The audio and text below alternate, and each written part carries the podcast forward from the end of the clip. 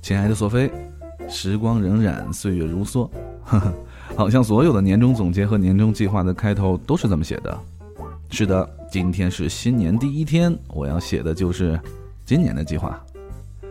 第一，我想我要多看点书，天文、地理、科技、艺术，争取做个人形百科。这样呢，你想问我什么问题，我都答得上来。放心吧，有我没百度。第二，我不看电影，但是我会把每部新片的影评都熟记于心，根据你的喜好列出佐菲错过的电影排行榜，然后呢，买回来 DVD 放在电视旁。第三，我会把自己吃的再胖一点。